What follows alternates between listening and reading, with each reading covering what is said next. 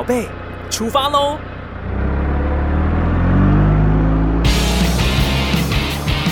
亲子加油站，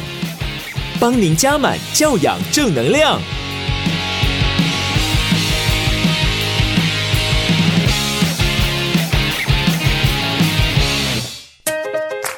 你现在收听的是 FM 九九点五 New Radio 云端新广播电台，每礼拜日中到十二点到一点为您播出的亲子加油站节目哦。我是琪琪妈，时间会当讲过了真紧哦，阁到了咱礼拜日伫咧空中相会的日子哦。今嘛阁是中到十二点食饭的时间哦。唔知恁今仔日是伫咧厝食饭，还是出门去食饭咧？不管如何，拢希望你今仔日食饭的时间会当非常的欢喜哦。今仔日咱的节目真精彩哦，因为今仔日咱们来讨论的问题是甲大个人哦，厝内底的安全有关系哦。不过哦，咱们来讨论这个厝内底安全问题之前，今嘛先来进行亲子传声筒的单元。咱来听看麦琪琪妈，这礼拜哦，伫个街头访问到囡仔的心声到底是啥物？亲子传声筒，我有话要说。请你听我说，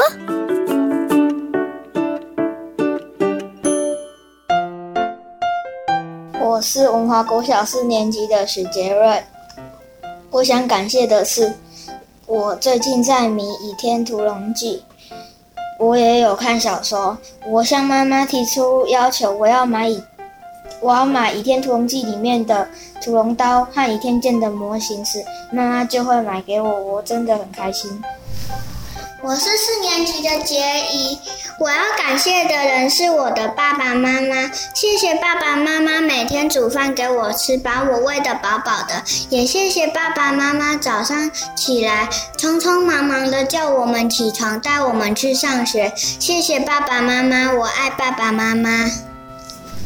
我是三年级的谚语，我想感谢的人是阿公，因为他每天都带我上下课，我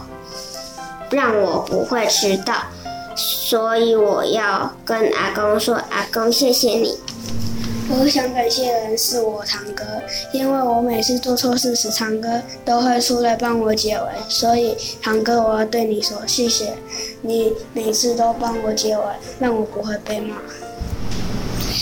我想感谢的人是爸爸，因为他是世界上最疼我的人，让我每天都很开心，所以我要感谢爸爸。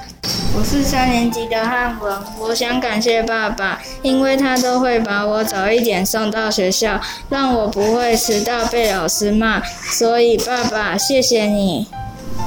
我要感谢的人是妈妈，因为我的脏衣服都是妈妈在洗，让我可以穿干净的衣服去上学，所以我要跟妈妈说谢谢你。我们刚刚听到国小学童他们的心声哦，他们要感谢的人啊，跟对象其实都非常非常的生活化。他们感谢的几乎都是他们家的亲朋好友啊，对他们生活上的帮助。例如呢，感谢妈妈帮他洗衣服，让他有干净的衣服穿；然后感谢爸爸妈妈呢，呃，早上早起叫他们，然后准备早餐。还有那种比较可爱的是，我有听到哈，呃，他感谢他们家的堂兄弟，然后帮他在困难的时候解围。然后让他不会被骂哦。总之啦，国小孩子的就是这么天真可爱。如果收音机前的爸爸妈妈，你听到了孩子对你说出口的感谢，不要忘记要给孩子一个拥抱哦。说真的，我们的社会实在是太含蓄了。通常呢，我们都很难得把感谢说出口，或者是说呢，听到别人感谢，我们也不知道怎么回应哦。那其实就是我们的国情跟社会化的一种关系哦。反正总之就是说，我们听到别人的谢谢呢，我们就心存感谢，然后呢，也不要忘记把你的谢意要说出口哦。好啦，接下来我们来听一首好听的台语歌，待会继续回到我们的节目。等下要来进行的单元是大家来读册哦，囡仔要学习。北部马孩子会来，今天我们要教大家防火的相关知识哦。不止小朋友要仔细听，大人你也不可以错过。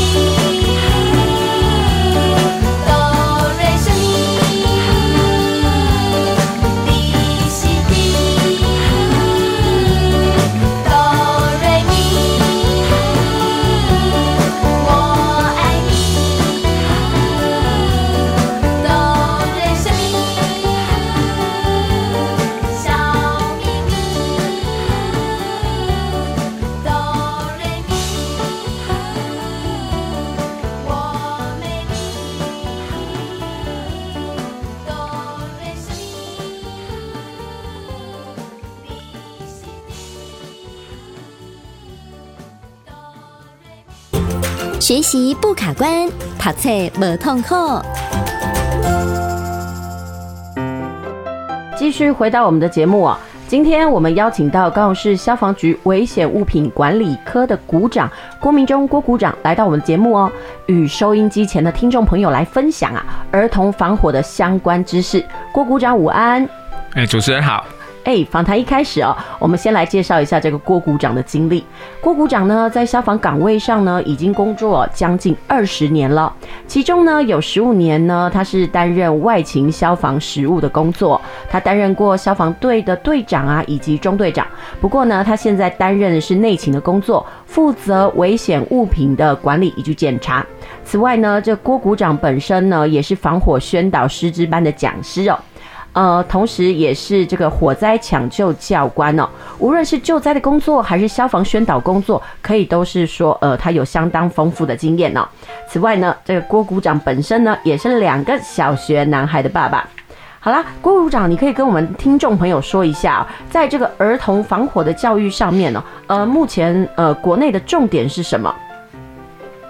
哎，各位哎，主持人及各位观众，大家午安哈。那其实我们在现阶段，消防署对于儿童的防火教育哈是非常的重视。那我们每个年度哈，其实都有编排期程到各个国小来实施哦防火的体验。那由我们的消防人员哈带领率领我们的志工团队到学校里面，针对哈。低年级、中年级以及高年级的学童，哦，国小的学童来实施一个防火宣导的教育。那也因应好各个年级的特殊性，哈，他们的认知啊，还有他们的体能啊，训哦，有分有不同的训练方式以及不同的训练重点。嗯哼。呃，那我们刚刚听到说，呃，就是会到各个国中小啊去进行所谓的宣导，那当中有所谓的体验哦，那可以跟我们大家讲一下，就是说在这宣导活动当中啊，这体验到底是什么？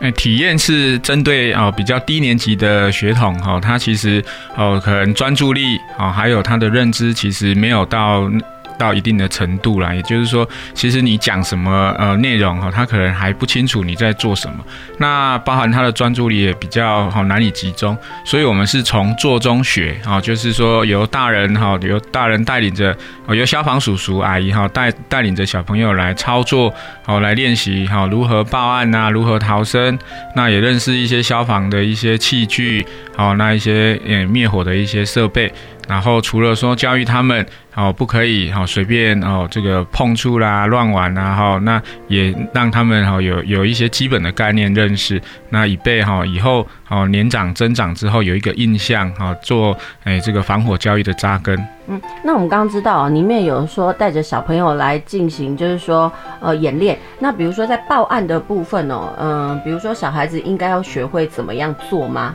因为我知道有时候小孩子口语表达能力并不好，那在报案的时候呢，那口条清晰度哦，到底呃有多重要？还有就是小朋友在讲的时候，我们通常会怎么样训练孩子？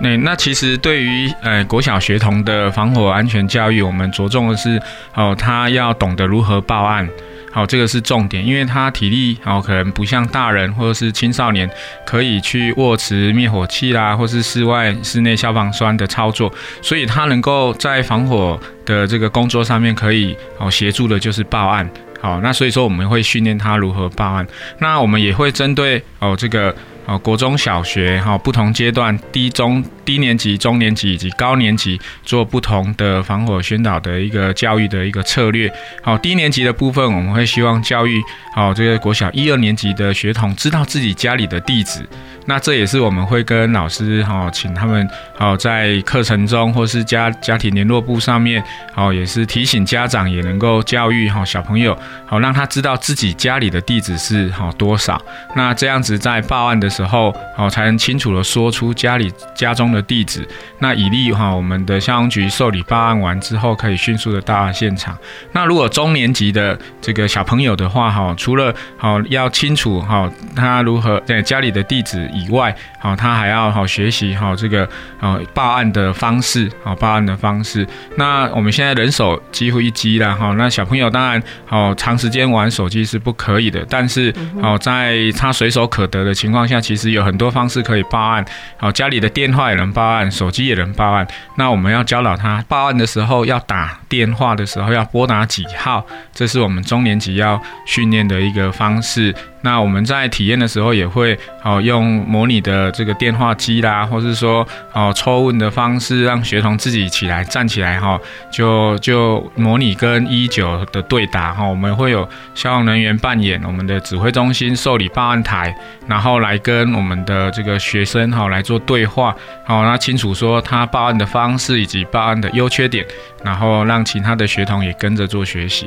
那至于高年级的部分哈，我们就哦。因为他也比较增长，所以他也清楚说哦，如果哦乱报案的一些法律问题，那我们会跟他特别强调一些哦乱，如果说无故拨打哦一一九的电话哦，除了说会阻碍，就是妨碍真正有需要的人好的电话畅通以外，那相对有一些哈相关的责任呐，或是法律问题，好，我们会针对高年级的学童来做说明。好，那也是透过这种方式来教导好我们国小学童正确的报案，那认识一一九哦，以及一一九的工作是哪些？嗯哼，好，那郭股长，你可以呃亲身帮我们示范一下，比如说低年级的小孩，真的家里一旦遇到呃需要报案的时候，他应该怎么讲？有哪些东西是他必须讲的？那些要素是什么？除了家里的地址，总不能打电话过去就直接说，哎，我家地址在哪里吧？呃，可不可以实际的告诉我们？我们通常都怎么样教呃低年级的孩子？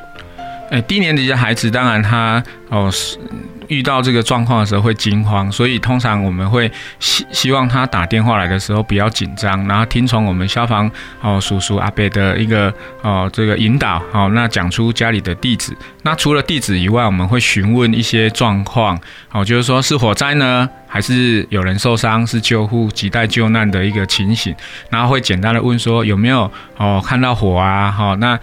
那小朋友就要叙述哈，我们会依就依照我们消防人员哈的引导来作答就可以。例如说，我们问他几楼的建筑物，有多少人受伤，有没有看到火焰？好，那你现在的位置在哪里？好，那诶，你诶，现在有没有人在旁边？我们会用这样的方式来引导小朋友做出第一时间好正确的判断。那当然是以注注意安全最为优先呐。好，我们希望说，诶，小朋友好在这个报案的的时候，其实是应该先兼顾自己安全的情况下，例如说要先跑出来在外面才报案，而不是在哦火灾里火灾的居家居室里面做报案这样子。那，所以照这样子讲的话说，对于低年级的孩子，我们其实，呃，比较强调的是应该叫他先逃难了。如果真的是火灾发生的时候，是不是？是，嗯，如果说有遇到火灾，应该哦先。先让我们的小朋友哈大声的呼救，来通知四周围的家长啊，或者是邻居啊，好提醒他有遇到这个这个突发状况，例如火灾或有人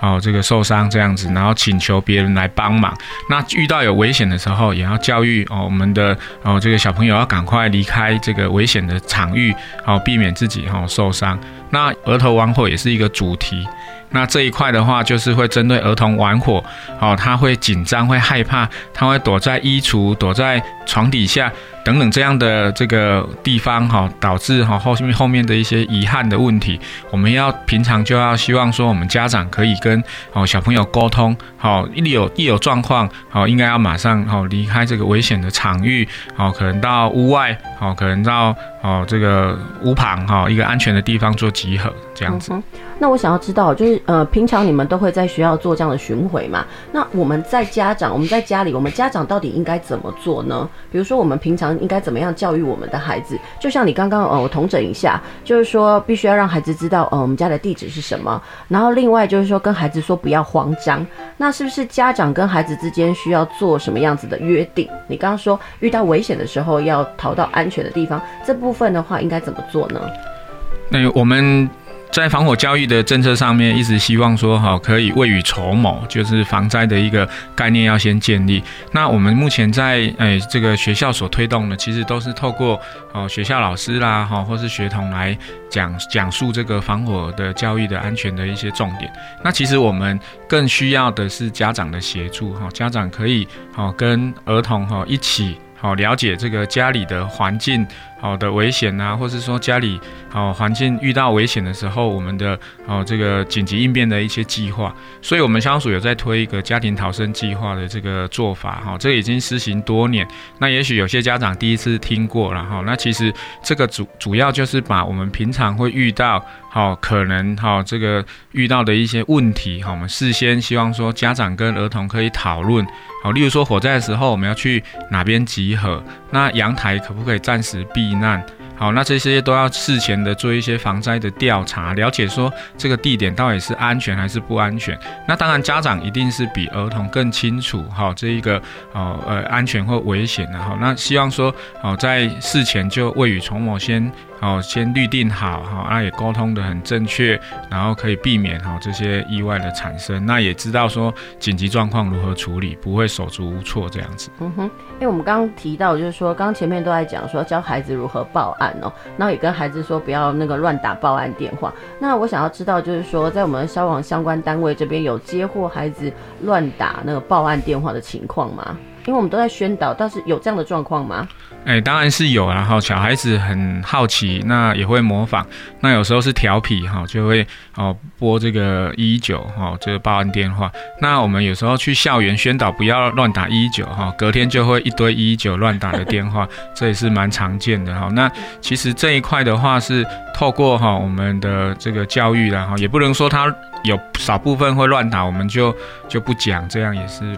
不正确的，所以说，哦，我们希望说，哎，这个，哦，一九的电话不要被滥用，这个是要从小扎根来教育他。那我们如果遇到说有小朋友白天利用学校的公用电话，或者是家里的这个电话拨打一一九的时候，我们会在哦夜间哈晚上的时候，家长回家之后哈，我们会回拨，好回拨到家里面哈，通知这个家长。表示说哈，小朋友可能有这种情况，那希望他协助哦，来来导正这个错误的一个行为。好，那有时候他乱打也不是哦，乱报地址哈，有时候他只是都没有没有发出声音呐，就只是拨打电话占用这个电话线。好，那这也不也算是一个恶作剧而已。哈，那这这个少部分的这个行为哈，我们希望透过这种哈，这个是回拨哈，导正这个矫正这个错误的行为的话，来减少这种这种状况发生。嗯哼。好，那我们可以知道，就是有时候小孩子还是会乱拨电话。原来我们有一个机制，就是说我们会回拨通知家长不要做这件事，呃，跟他们的孩子说不要做这件事。这个倒是我没有想到的一个部分哦。好，当然，嗯、比如说我们刚刚讲到都是低年级小孩子的报案的部分嘛。然后呢，现在在国中生的部分，我们也会去进行宣导嘛。那时候强化的重点又是什么？哎，国中生跟小小学生就完全的不同，然后小学生还在哦建立一个认知，然后还没有完，还没有基本的概念。那国中生已经算是进入了青春期，他已经好，已经就是更更可以哈独当一面。那但是呢，他有一个特性，就是说他希望得到别人的认同。所以说我们在国中的这个防火教育宣导这一块哈，会希望哦有一个舞台让他去呈现，然后也让他去表现。我想小朋友是勇于表现，如果哦接受掌声的时候可以做得更好。所以我们会以哦模拟实做，哦实地操作的方式。好，然后以编组的方式，哈，游戏中来做学习。那这一块在我们国中也会这样进行。那当然，我们所进行的重点就比较不不一样。然后小时候小学生的这一块是会针对哈报案跟避难。那国中生的部分哈就会针对好他们的校园环境啊，让他认识校园有哪些哈这个这个设备哈防诶消防安全设备相关的。那我们会做一些介绍。好，那甚至我们在比较高年级的部分哈也会运用这个救护这一块，也会导入，例如说 CPR 啦、紧急救难，好，那如何保护自己啊、保护他人，好，这一些跟消防有关的知识尝试，我们也会在训练中、课程中来进行。嗯哼，那我们知道，一般哦，孩子对于打一一九这个概念哦，他们可能都停留在火灾这个部分。那是不是可以再明确一点，跟我们的孩子说，有什么时候呢？这个一一九是我们救灾的好朋友呢？哎。一一九是啊，我们的这个救灾上都可以应用的电话，然后那哦，我们的灾害防救的这个种类灾害很多，那其实都少不了消防哦这个单位。那主要的工作，我们三大任务是预防火灾、抢救灾害跟紧急救护。所以只要这三项，其实都能够把打一一九了哈。那尤其是紧急哦这个急难的这一块哦，所以像是火灾可以打一一九。好，那也许好像是哦土石流也是灾害，所以这个也可以打一一九请求协助。那救护这一块，看到有人车祸啦、急难哦车祸，还有人昏倒。在路边啊，路倒然后有人需要帮忙，都是可以打一一九。那我们是希望说，这个资源不要被滥用，只要你看到有人需要协助，好，那他是突发性的，好，不是那不是那一种长期卧病啊，好需要好去送医院的，这个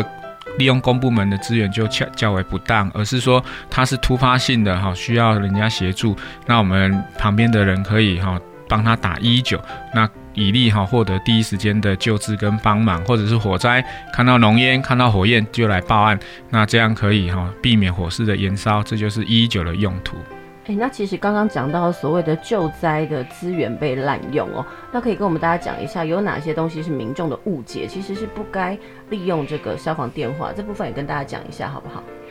哎，一一九它其实哈，我们受理报案台，像我们高雄市来讲，大概不到十线呐，就是同一时间好接收好这个电话报案的线路哈，其实不多。那如果说第十一线以后的哈，那就会转接到其他县市邻近的县市的一一九，例如屏东或台南。那所以同时哈，哦有很多线路。打进来的时候，好像当时高雄气爆啦，一个大型的灾难发生，哈，那其实我们线上的一个作业人员是不足的，那有些电话可能会转到其他像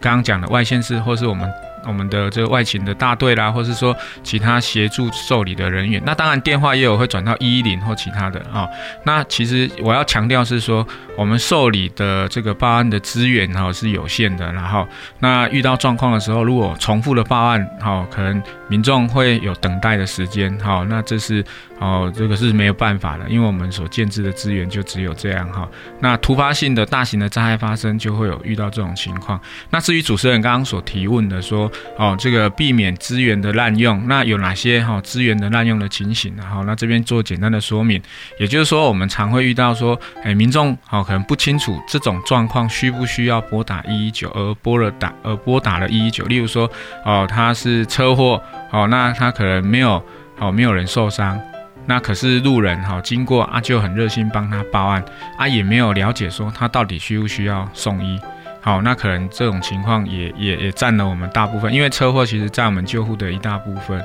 好，那如果说现场有员警在处理，其实各位哦，这个听众好，各位民众不用担心。好，员警其实他们就能够做初步的判断。好，那也要询问说，哦，这个车祸的这个车主啊，有没有身体不适的地方？不是说只有只要车祸就要马上叫一一九，因为其实好，如果他可以好，这个哎。只是跌跌倒擦伤，他自己身体没有不适，其实也没有急迫性说要马上送医啦。哈，这是救护的部分。那如果救灾的部分，我们也常遇到说，哎有有时候哈，这个是大楼的管委。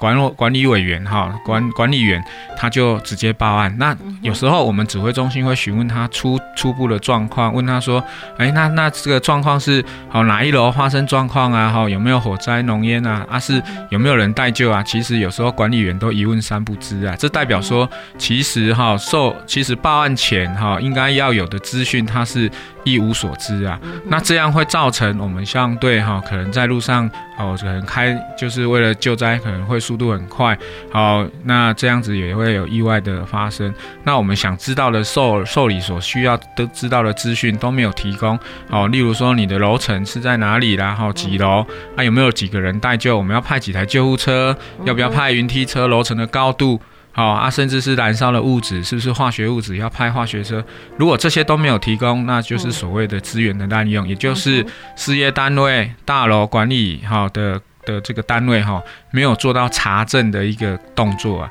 我们在受理报案，哎，我们要报案之前，应该要先确认火灾，而不是说哦，只要有警报响哦，就是火灾。那如果没有减少这些状况的时候，就会是滥用。嗯哼，所以哈，总而言之就是说，报案之前呢，呃，必须要先了解一中间的详细的资讯啊，才不会说真的匆匆忙忙报案进去，其实就是慌张。就是刚刚前面就讲到，一切就是要沉着冷静就对了，不管是大人小孩都一样啦。是的，哈，这个是要经过训练的，就要先了解状况，才能够去正确的处置。那也在我们这个国小的学童、国中的学童就要扎根来加强训练。那当然，家长跟我们的成年人，我们也有在做一些宣导，那来做一些训练，哈，能够减少这些意外状况发生。嗯哼，哎，那我们知道，其实这个郭股长你自己也是家里有小孩的嘛？那你平常在家里，呃，你会对孩子进行所谓的防灾教育吗？通常你会怎么做？然后，嗯、也许你的那个经验呢，可以给听众朋友作为借鉴跟学习。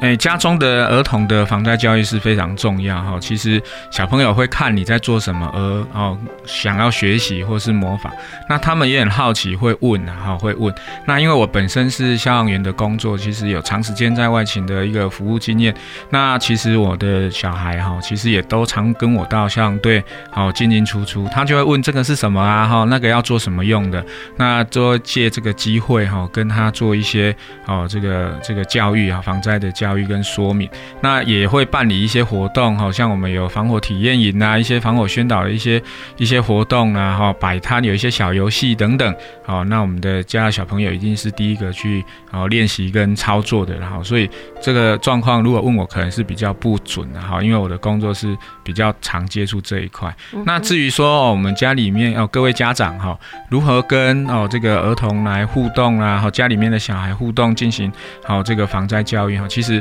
只要是哈，我们平常哈，四周围多注意、多留意一下，好，短短的五分钟、三分钟就可以哈，简单的给予好我们的学童一些基本的教育，哈，基本的防灾教育。例如说，好，我们看到灭火器啊，好，我们就可以问他，哎，你知道这是什么吗？好，可以用提问的方式了解，好，我们儿童在哦自己的孩子在学校好得到了哪些经验，他是正确或是不正确，然后可以问他说，哎。抬头看一下哈，这个探测器，好，这是什么东西哈？那它的功能是什么？好，那也可以问他，好，那一九怎么报案呢？好，啊，问他火灾的时候你要去哪里？好，你要躲，你要怎么办？好，简单的一些提问，其实就是好很基础的防灾教育啊，这也不用特别很刻意的或是很专业的说，好要。要一定要律定什么样的方式，而是在日积月累中哈，我们可以好透过平常的一些好生活的互动，好培养这些默契，就可以教育小孩做好这些好这个安全的一些注意事项，这样子。嗯哼，好，我们谢谢这个郭股长哦，为我们那个分享。呃，这些防灾哦，尤其是对孩子的说法，应该要怎么做？然后接下来我们来听一首轻快的台语歌，待会继续回到我们的节目哦。我们请郭股长呢，继续为我们分享过往他处理过关于儿童玩火的案例，让我们引以为鉴，避免重蹈覆辙。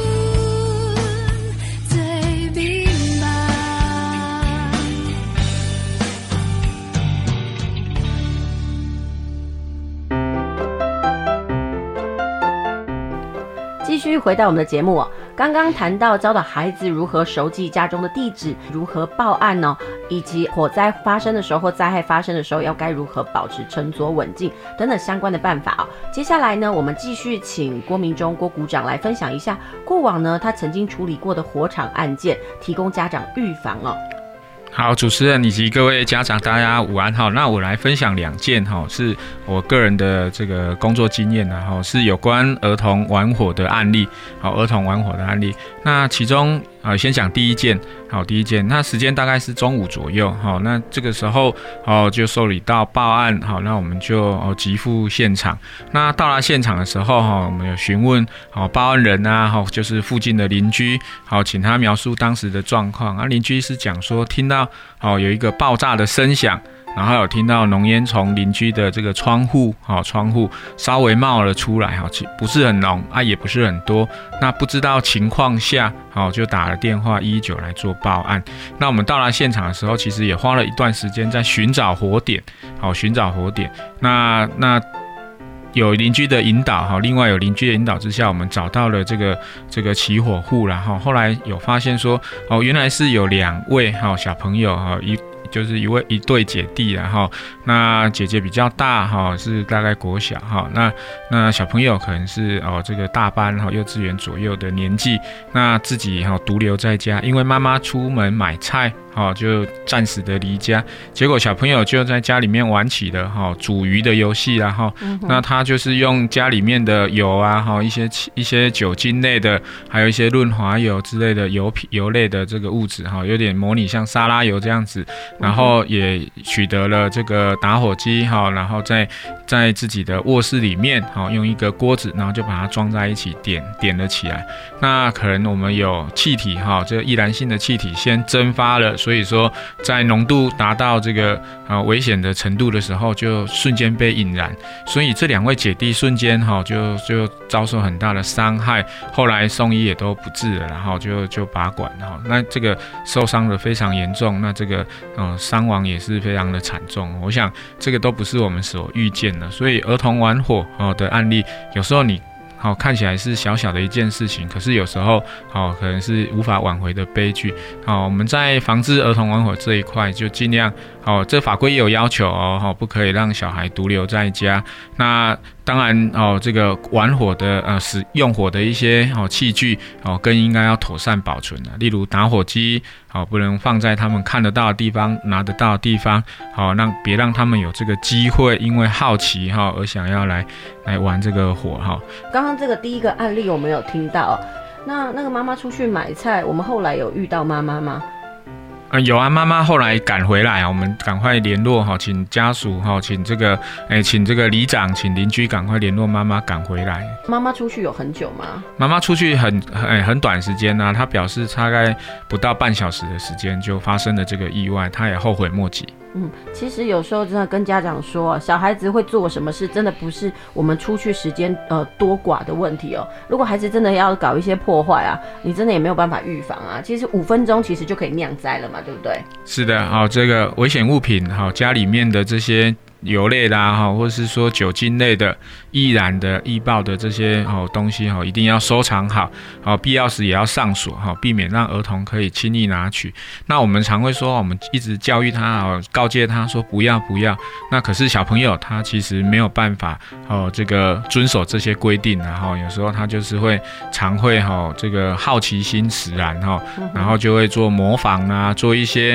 哦我们设想不到的事情。那这为了为了。真的好，避免哈，那我们只好将这些东西，例如哎，把这个打火机放在更高的位置，好，柜子里面上锁这样子哈，那也不要哈那个。例如说点火、抽烟或点蜡烛，哈，这种行为在他的眼前让他看到。我指的是特别小年纪的小朋友，哈，可能哦低年级或是幼稚园学龄前的小朋友，他看到就会学，哈。那这个时候你跟他讲不要，他其实听不懂，他都是用看的，哈，看的比听的影响力更大，所以他会模仿啊。这个是尽量避免的，哈。其实就是最主要就是父母不要教小孩子怎么使用火，是不是？比如说不要教他怎么使用打火机，但是呃，或者是说，诶、开瓦斯炉这个动作，在那个幼小的小孩子没有办法分辨的时候，这都是希望孩子不要会，甚至我们不要教的，是这样子吗？是的，因为他的认知。还没有发展到那个阶段，他不清楚什么是火灾，你再怎么跟他解释，他也不清楚是问题的严重性，所以他只是一直模仿。好，所以说尽量不要在他的面前，好，在他看得到的地方去，好做这几个动作，那也就是减少这些意外的的第一步。那我们知道，其实有时候家里要煮食是难免要开瓦斯炉嘛。那这个动作也不是我们要去教，那小孩会看。那这个部分有没有什么样的预防措施可以避免孩子去误触这个瓦斯的开关呢？哎，现在我们科技发达，其实已经有一些哦，这个科技的炉具、安全的炉具哦，已经有上市了哈。那其实我们在使用的时候哈，为了避免儿童误触，这些炉具的设计也是要这个按住之后维持三秒哈，甚至更长的时间才能够持续点火。好，那这也是因为很多好经验啊，很多教训好，后来所延伸出来的产品。好，那未来这些产品会越来越普及。好，那如果说我们家里有哦这个需要哈，那也要换新的这个炉具啦，或是说哦使用新的这些哦这个用火啦、点火器材，好，也不要说哈为了哦一些价格上的考量，就选择便宜的，但是又危险的一些炉具，这样子尽量选择安全的。那我们刚刚听到呢，你那个案例分享就是父母不在家，所以照这样子来说，如果儿童引发火灾，通常都是因为父母不在家吗？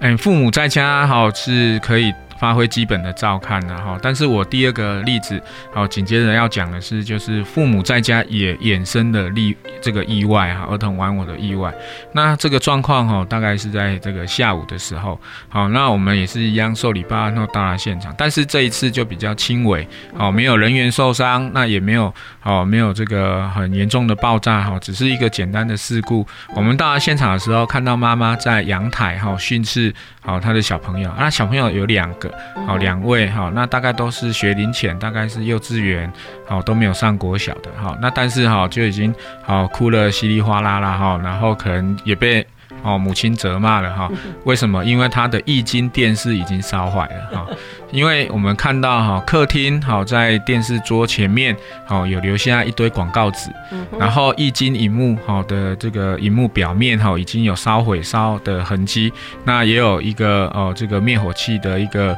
哦使用后的这个干粉的一个痕迹然后所以说哦应该家里面有做初期灭火。那我们到场的时候其实都已经好快哦，这整个后面都结束，我们只是负责缠哦这个缠。余烬的一个处理这样子，那我们也调查了一个事故的原因，哈，抄录一些资料，好，那一开始的时候家长哈也会担心，哈，就哦可能会害怕了，哈，那我们也是说我们哈是要跟好这个儿童哈要说，啊要给他做正确的教育，所以哈就是请他说明叙述一下当时的情形。那家长有提到说，哈他好在这个厨房哈在做做做这个家事啊哈，然后还有在好这个。洗洗衣服，然后做这些家事。那儿童哈就在客厅里面哈做做写作业啦，或是在那边玩耍这样子。好，只是短时间哈，那没有注意到，结果小朋友就好做这个。这个玩火的事情啊，后来有询问说，那打火机哪里来的哈？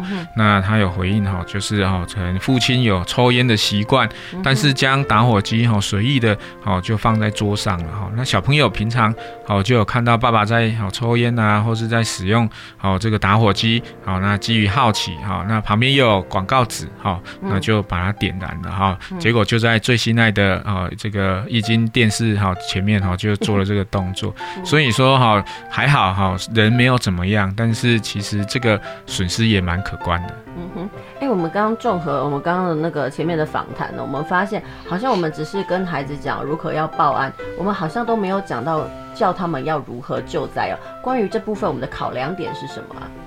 哎，救灾其实是需要训练的，然后你看，尤其我们消防人员，哦，虽然是哦身经百战，那也有很多的训练的一个相关实施的实施哈，可是哦在救灾上也蛮也。也是经常在受伤，为什么哈？其实火场哈火灾的抢救不像我们说所理解的、所想象的这么简单哈。你要先判断好火势的大小，先了解起火的物质，然后要选择正确的灭火药剂，然后维持安全的距离。我想这些都不是一个哦幼稚园的学童或是国小学童可以做的。那有时候为了救灾哈，为了灭火而受伤的案子哈，更是。层出不穷，所以说在没有经过训练或没有足够的训练哈，其实贸然的救灾反而更为危险。那这也是为什么说我们在啊，我们消防局消防署针对国小学童的这个防火哈防灾的训练上不着重在救灾这一块的主要原因。我们还是希望说小朋友哈第一时间，因为他也是属于避难的弱者，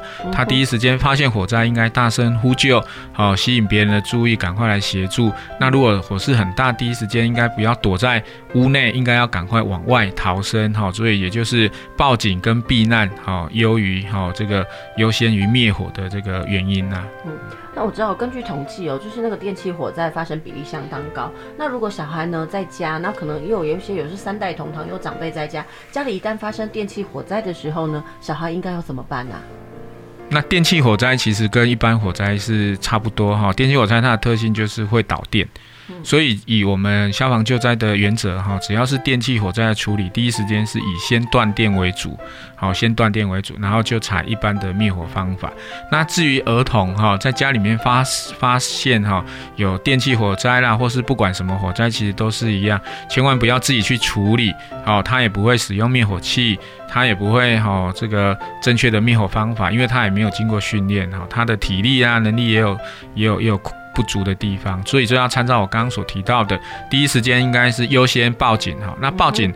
报警的话不一定是说打一一九报警，而是大声呼救就是报警的一种。因为小朋友如果学龄前的年纪很小，他也许也不会使用电话，所以说他就大声喊，请人家帮忙，好找最近的家长来来求助，这样子就是他最好的可以协助的办法。